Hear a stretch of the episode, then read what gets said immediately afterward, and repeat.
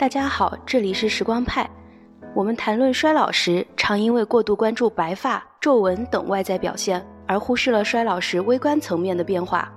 细胞是生命的最小功能单位，细胞衰老是器官和机体衰老的前提。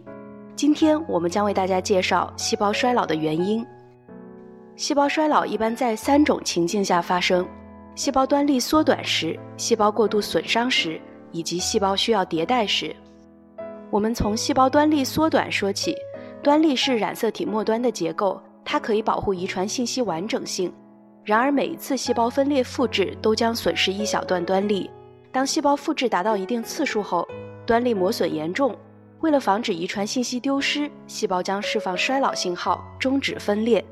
这种由端粒缩短引起的细胞衰老叫做复制衰老。第二种衰老源于细胞过度损伤。我们日常接触的紫外线、药物、有毒金属等，在人体诱导大量自由基生成。这些自由基体积小、活性强，能进入细胞核，甚至攻击 DNA。当自由基浓度较高时，细胞将释放衰老信号，终止自身分裂，避免受损的 DNA 代代相传。这种端粒还未缩短到复制极限，却因为自由基而提前衰老的机制，叫做压力性过早衰老。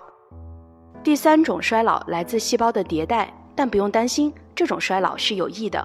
生命是由一颗受精卵分化，经历囊胚、原肠胚，最终成为胎儿的。在胚胎分化的过程中，机体利用完毕的一些细胞需要死去，而新的细胞顶替其位置。该过程就需要老旧细胞主动发生衰老。这种衰老的始发信号不是恶劣的环境或缩短的端粒，而是像代码一样写入遗传信息中的凋亡程序。因此，科学家将其称为发育型程序型衰老。